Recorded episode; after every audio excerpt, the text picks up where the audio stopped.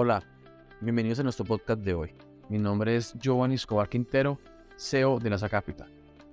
En el podcast de hoy vamos a hablar sobre un tema muy importante, cómo aprender a diversificar nuestras inversiones. Encontrar el equilibrio entre la rentabilidad y el riesgo es uno de los retos que se plantean los inversores.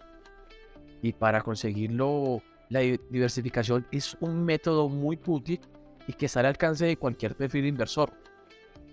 La inversión es un tema que suele generar mucho interés, eh, tanto para quienes poseen un gran capital como para aquellos que cuentan con una cantidad de recursos muy reducida. Eso sí, en ambos casos, el objetivo siempre va a ser el mismo, buscar rentabilidad en los mercados. Sin embargo, debido entre otros factores a los vaivenes de los mismos, no existe una fórmula mágica que garantice el éxito de todas las inversiones. Por lo que el riesgo es un elemento clave a tener en cuenta a la hora de invertir. En el pasado, los inversores generalmente se consideraban o se concentraban en buscar las oportunidades con mayores ganancias posibles y no consideraban igual de, relevante calcular los riesgos, por lo que realmente se exponían a invertir en activos que los podían llevar a perder mucho dinero. En 1952, el economista estadounidense Harry Max revolucionó esta práctica con la publicación de un artículo en el que proponía darles la misma importancia a las ganancias que a los riesgos y planteó lo siguiente. Un método para ayudar a reducir dichos peligros financieros es la diversificación. La contribución de las ideas de Max fue tal que en 1990 recibió el Premio Nobel de Economía. En términos generales, diversificar es elegir varias opciones en lugar de una sola.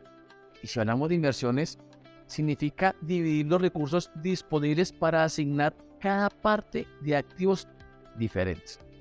De esa forma, en caso de que uno de los activos represente pérdidas, estas afectan únicamente a la parte del capital invertido en él y no en su totalidad, como si ocurría anteriormente. ¿Cómo diversificar las inversiones correctamente? Si te interesa empezar a invertir o incluso si ya tienes experiencia, sin duda eh, conocer y poner en práctica algunos consejos sobre cómo diversificar te será de mucha utilidad lo siguiente. Lo primero que es saber es que, según tu perfil inversor, es decir, los recursos de los que dispones, tus expectativas de rentabilidad, el riesgo que puedas llegar a asumir, el tiempo que estés dispuesto a esperar, entre otras mm, características que te identifican, necesitarás elegir una inversión u otra. Veamos un ejemplo de Tomás. Durante los últimos años, porcentaje de su salario lo ha destinado al ahorro y ahora quiere emplear parte de ese dinero guardándolo para la inversión. ¿Su objetivo cuál es? Su objetivo es incrementar su capital para disfrutarlo cuando llegue el momento de la jubilación. Todavía le faltan más de 10 años, por lo que no tiene prisa ni necesidad de liquidez y puede invertir a largo plazo. Además, prefiere no asumir muchos riesgos, así que él siempre busca un activo con el que se sienta más seguro, aunque la rentabilidad sea menor. Estas son algunas de las, de las opciones que puede considerar Tomás para diversificar correctamente su inversión. Puede elegir una de ellas o también cambiar varias, según lo que más convenga para cumplir con el objetivo al tiempo que se reduce el riesgo. El comportamiento de los mercados no afecta de la misma forma a la cotización de las acciones de una compañía al precio de las divisas o al valor de los bienes inmuebles. Por ello, distribuir capital en diferentes tipos de activos le daría la tranquilidad a Tomás de que, de que en caso de que algunos de ellos pierdan, el valor por las fluctuaciones de precio, los demás podrían mantenerse a salvo o incluso obtener beneficios de la misma situación. Por ejemplo, si una divisa se devalúa, podría beneficiar a la competitividad en el exterior de una compañía, por lo que la pérdida de valor en la inversión de esa moneda se minimizaría con el aumento de la cotización de las acciones de dicha empresa. Un error habitual es pensar que diversificar consiste en invertir el capital en diferentes empresas sin tener en cuenta el sector al que pertenece. Esa idea puede resultar muy dañina, pues comprando acciones de tres compañías que se dedican a lo mismo, el riesgo de una regulación nueva es un desastre natural. La subida en los cortes de producción también, entre otros factores, afectaría el sector en general y probablemente al valor de las acciones de las tres empresas. Tomás tiene diversas opciones para combinar sus inversiones en sectores que no tengan relación directa, como en el transporte, bancario, tecnológico, inmobiliario e industrial. Acudir a otros mercados generalmente a la hora de invertir las personas suelen hacerlo dentro del mercado nacional y mercados locales por lo que son los que les resultan más familiares y les generan mayor confianza. Sin embargo, una buena opción es la diversificación geográfica, es decir, buscar alternativas en otros países que tengan buenas perspectivas económicas.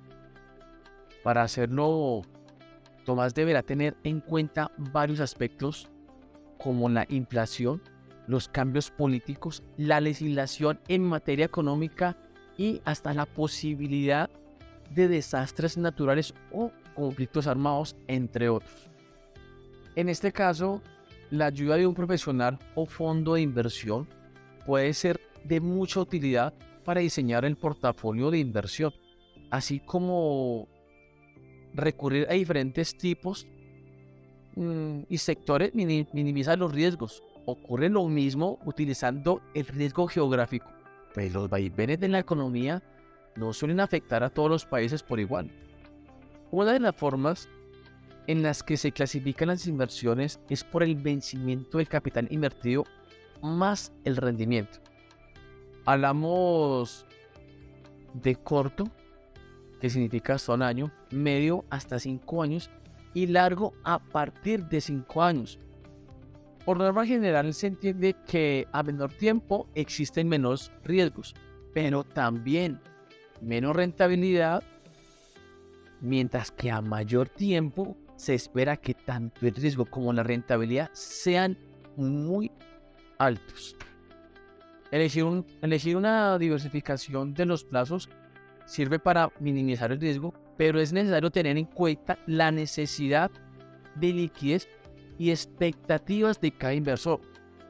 Tomás, por ejemplo, podría optar por combinar el medio y largo plazo, ya que su objetivo es la jubilación y no pretender utilizar, utilizar ese capital a un corto plazo.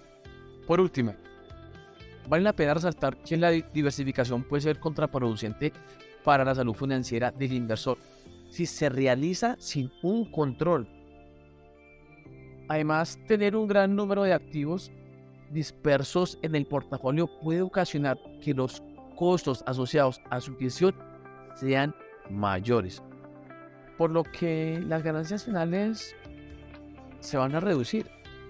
Además, es necesario destinar más tiempo para encargarse de, la cartera y se hacen aún más difícil estar al tanto de lo que sucede en los diferentes sectores o zonas geográficas para tomar decisiones sobre los activos.